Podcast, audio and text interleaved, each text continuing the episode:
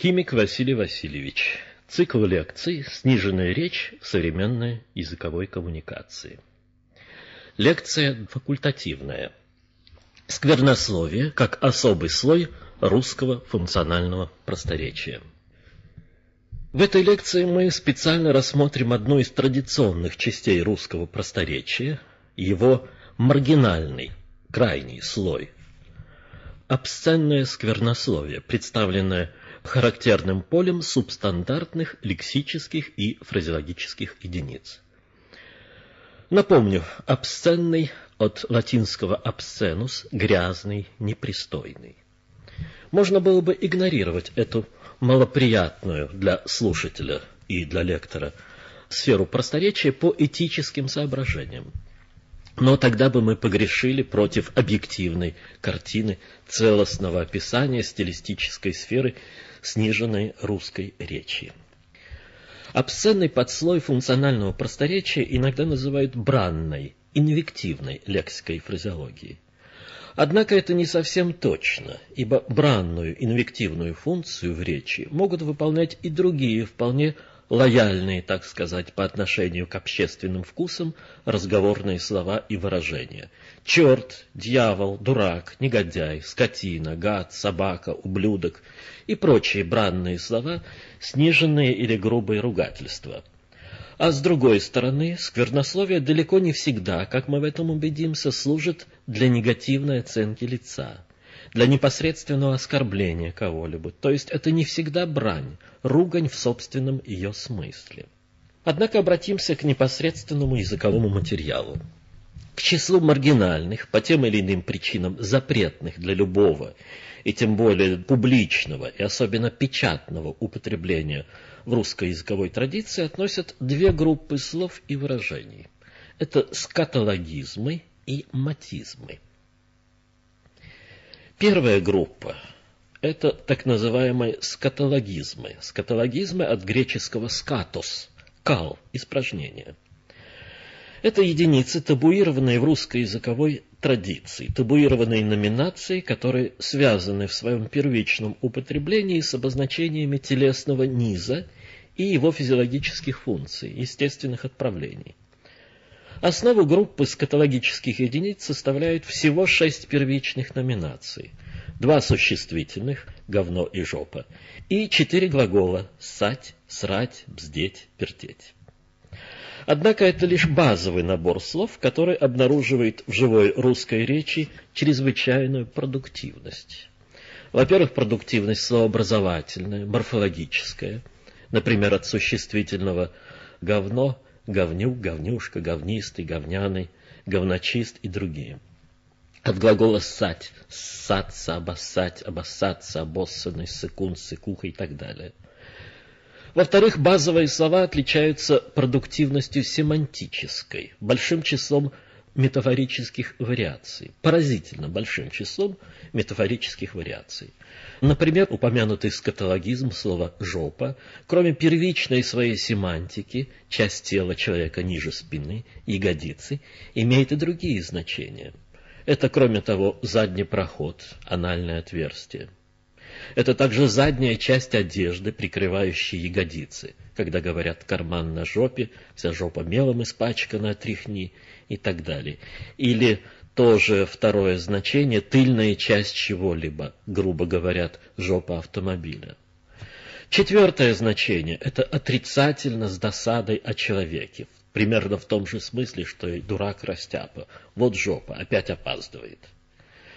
Пятое значение – символ занимаемой должности, спокойной, выгодной, стабильной. Ироническое значение – трястись за свою жопу, то есть за свое место. И, наконец, шестое – это нечто отрицательное, неблагополучное, неприятность, неудача, казус. С курсовой работой жопа получилась.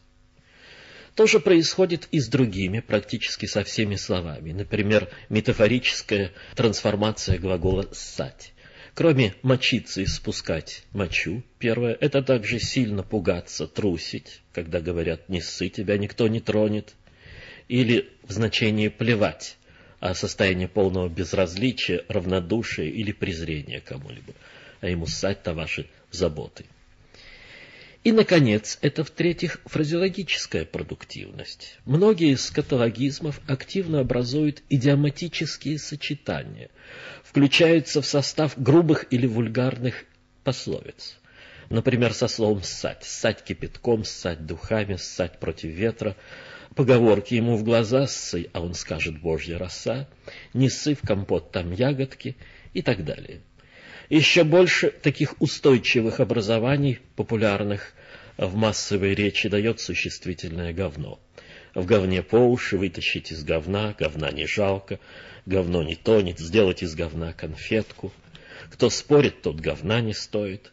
Не тронь говно, а то вонять будет. Попал в говно, так не чирикай. И многие-многие другие. Совершенно очевидно, что перечисленное – это лишь малая часть, самая малая часть обширного поля непристойных слов и выражений скатологической природы, которое реально существует и активно используется в живой речи.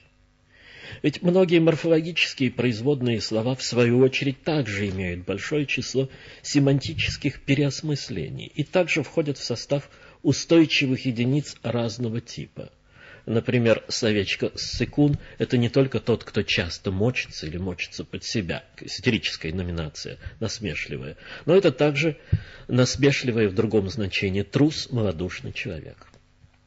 Другое замечание.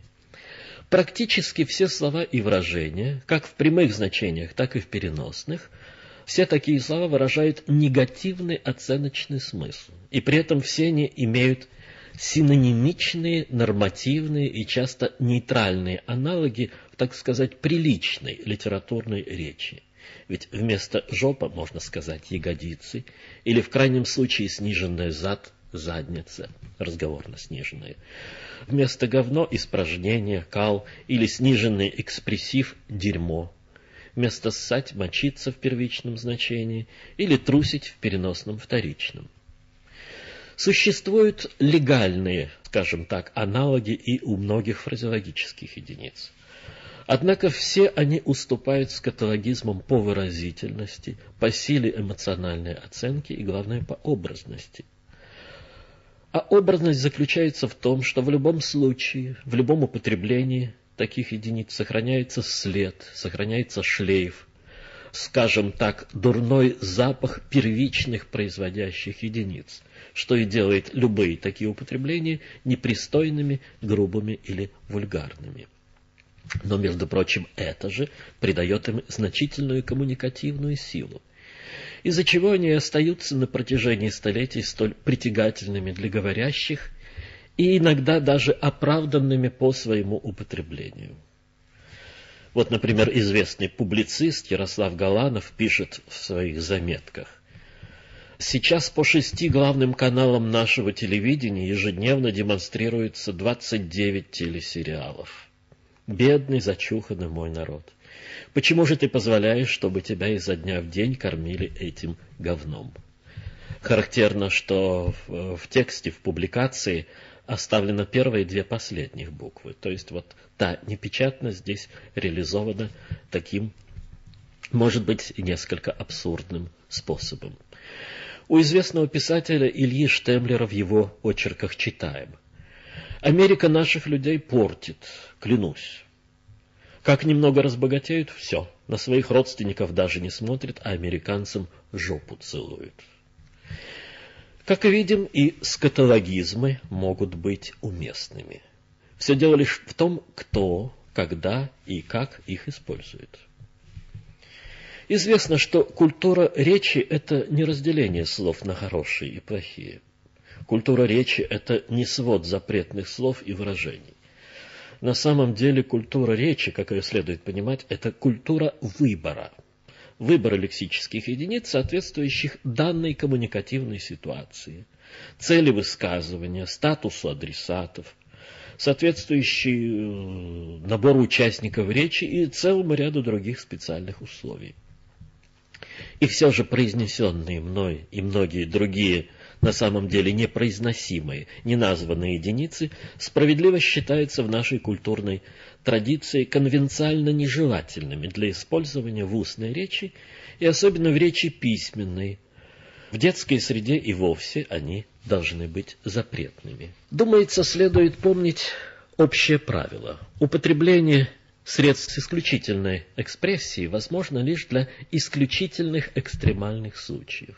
А вот какие случаи считать исключительными и экстремальными, это уже зависит от вкуса говорящего.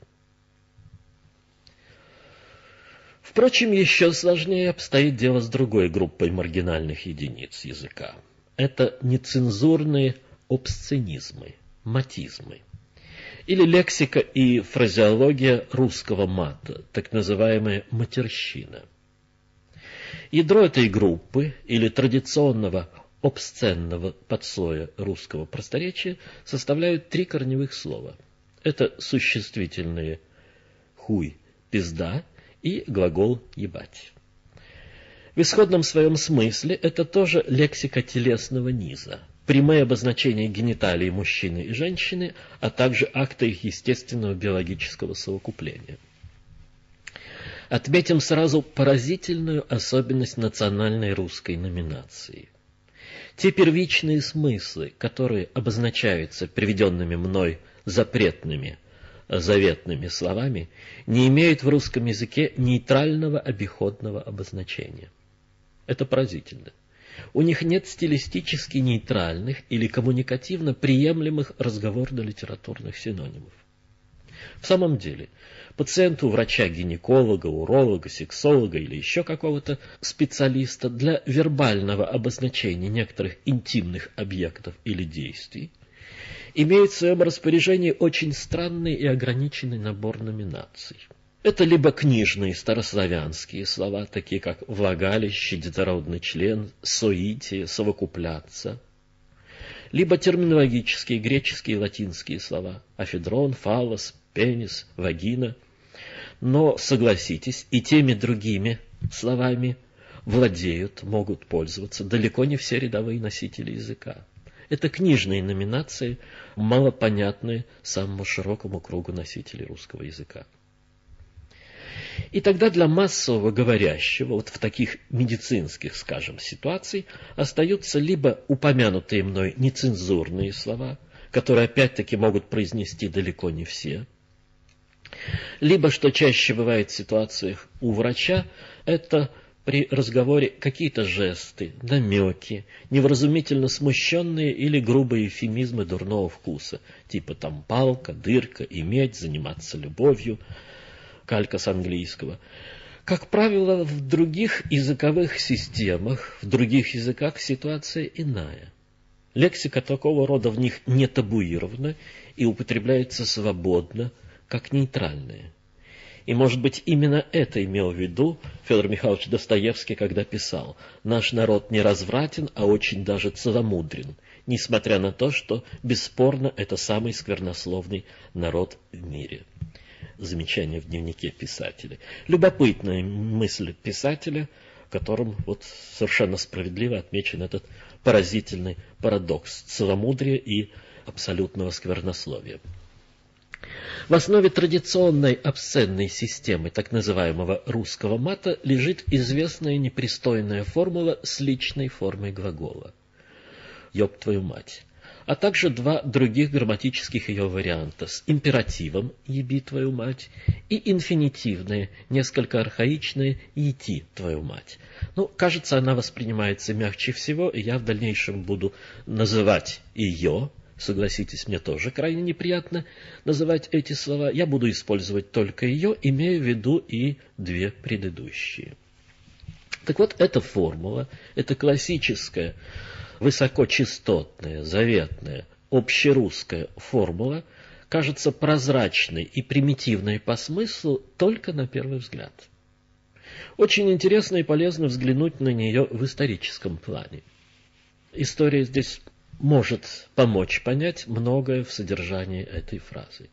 Известный лингвист и культуролог Борис Успенский выделяет четыре историко-культурные фазы трансформации этой фразы. Первая фаза. На глубинном исходном уровне такое выражение, например, «ети твою мать», отражает миф о сакральном браке неба и земли, браке, результатом которого является оплодотворение земли. На этом уровне в качестве субъекта действия в матерном выражении должен пониматься Бог неба или громовержец, а в качестве объекта Мать-Земля. Отсюда и историческая связь матерной брани с идеей оплодотворения – которое проявляется в частности в ритуальном, свадебном и аграрном э, сквернословии, которое встречается в северных русских говорах и сейчас, но вот в таком, я бы сказал, вполне невинном виде, в таком вполне невинном содержании. На этом уровне матерное выражение носит сакральный, священный, но не кощунственный характер и имеет такой вид «ети свою мать». Я подчеркиваю, свою мать. То есть имя субъекта, бога Земли, здесь не называется. Оно табуировано по мифологической традиции. Мы знаем, что имя Бога, особенно Бога неба, часто табуируется. Оно здесь не названо. То есть переведем эту фразу следующим образом. Оно совокупляется с Матерью Землей. И прокомментируем. И это дает нам жизнь. То есть вполне невинная идея плодотворения как условие жизни этноса, абсолютно зависящего от капризов стихии. Вторая фаза. Вторая фаза отражения более поверхностного уровня содержания. В ряде речевых ситуаций происходит подстановка. В качестве субъекта этого матерного выражения выступает характерный уже мифологизированный субъект другой – пес – Пес, который травестийно заменяет свою противоположность, то есть громовержца. И это переводит матерное выражение из естественного поведения в план антиповедения, придает ему специальный магический смысл осквернения матери земли псом – это уже матерная брань в смысле более близком современному. Это пожелание недругу, например, злому соседу, осквернение его земли. Очень страшное проклятие. Фраза приобретает кощунственный характер, причем ответственность за такое действие возлагается на голову собеседника. Ети его мать, то есть пес ети его мать землю. Жесткое магическое заклинание – ну, а это вполне понятно. Такое действие, такая акция предполагает невозможность оплодотворения земли, а значит отсутствие урожая, а значит гибель. Как видим, довольно страшный смысл для того времени. Третья фаза трансформации матерной формулы. Еще более поверхностный уровень. Уровень, когда в качестве объекта ругательства мыслится уже женщина не мать-земля, а, собственно, женщина, тогда как пес остается субъектом действия. Вот такая метаморфоза, такая подстановка. То есть здесь происходит переадресация матери Земли или матери говорящего, в таком мифическом смысле, к матери собеседника. Фраза переводится следующим образом, чтобы пес взял твою мать. То есть матерная брань начинает пониматься уже как прямое оскорбление собеседника, чтобы пес взял твою мать, то есть совокупление пса с твоей матерью. Отсюда, кстати, и сукин сын, э, сучий сын, то есть, что значит сын женщины пса. И, наконец, четвертая фаза информации по Успенскому. Это наиболее поверхностный и уже профанический, собственно, оскорбительный уровень, когда в качестве субъекта действия понимается уже не пес, а сам говорящий, а в качестве объекта мать собеседника. На этом уровне матерное ругательство принимает смысл, близкий к современному, то есть заявление о кощунственном сексуальном действии. Но мы с вами можем добавить и пятую фазу трансформации, очень важную и существенную эту фазу лингвистическую, когда матерное выражение утрачивает прямой сексуальный смысл вот этого кощунственного сексуального действия и приобретает исключительно переносный, эмоциональный, междометный смысл. То есть выражение «ети твою мать» и другие его варианты используются многозначно, вот, например, для таких смыслов, для таких значений. Первое, например, для усиления привлечения внимания при обращении к кому-либо. Петрович, иди твою мать, дай молоток. Эмоциональное усиление. Или для выражения досады, злости, иди твою мать, уже два часа. Или третий вариант для выражения сильных положительных эмоций. Подчеркиваю, положительных. Идти, твою мать, да чего же вокруг красиво? Еще вариант для выражения искренности сообщаемого, то есть в качестве своеобразной клятвы, божбы. Идти, твою мать, да не брал я твою ручку. Как видим, в обычном своем употреблении, как идиома, матерная обсценная форма выражает необсценный смысл – прошу обратить внимание, матерная обсценная форма выражает необсценный смысл. В этом и заключается основной парадокс русского мата. Грязным, оскорбительным, вульгарным является не содержание, не собственно семантика, а форма большинства его слов и идиоматических выражений. Но почему тогда эта заветная фраза а с ней и все другие обсценные слова, являются принципиально запретными, резко осуждаемыми в нашей речевой культуре. Только в нашей речевой культуре. Глубинные причины сложившегося обстоятельства в борьбе русского христианства с язычеством – Сама эта формула еще в сакральном, да и в магическом ее содержании, то есть в пору ее полной или относительной невинности, как я говорил, была объектом жесткого преследования со стороны церкви как бесовская, идеологически вредная. Но затем постепенно к этим гонениям стали добавлять и этические соображения для того, чтобы усилить этот прессинг. Этические соображения, которые постепенно и стали главными. То есть церковь, я полагаю, преследует такого рода лексику по идеологическим, прежде всего, мотивам, но а общество уже по этическим. Такова история. Но, как это часто бывает, идеологическое преследование, жесткий прессинг дал противоположные результаты то, что запрещено, то вызывает особый интерес, нездоровый интерес. То есть мы совершенно определенно наблюдаем неодолимое влечение к мату, особенно со стороны подростков и молодежи.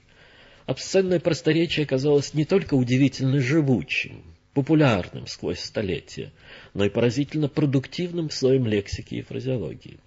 Продуктивным в том числе и в лингвистическом смысле. Практически все нецензурные слова породили и продолжают порождать производные единицы, морфологические, метафорические, фразеологические. Например, словообразовательная морфологическая продуктивность слова «нахе». Производные слова хуйня, хуевый, охуеть, хуйнуть, охуительный, которые, как мы понимаем, никакого отношения к первичному смыслу, интимному смыслу, никакого отношения не имеют. Так же, как и второе слово – на «п», производные пиздить, пиздеть, испиздить, то есть говорить, болтать, избивать, избить. Продуктивность метафорическая.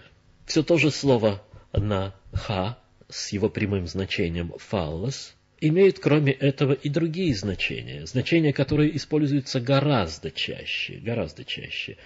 Ну, второе значение, например, этого слова негативно о мужчине, то есть такой метонимический перенос. Обозначение этим словом как резкая негативная оценка мужчины.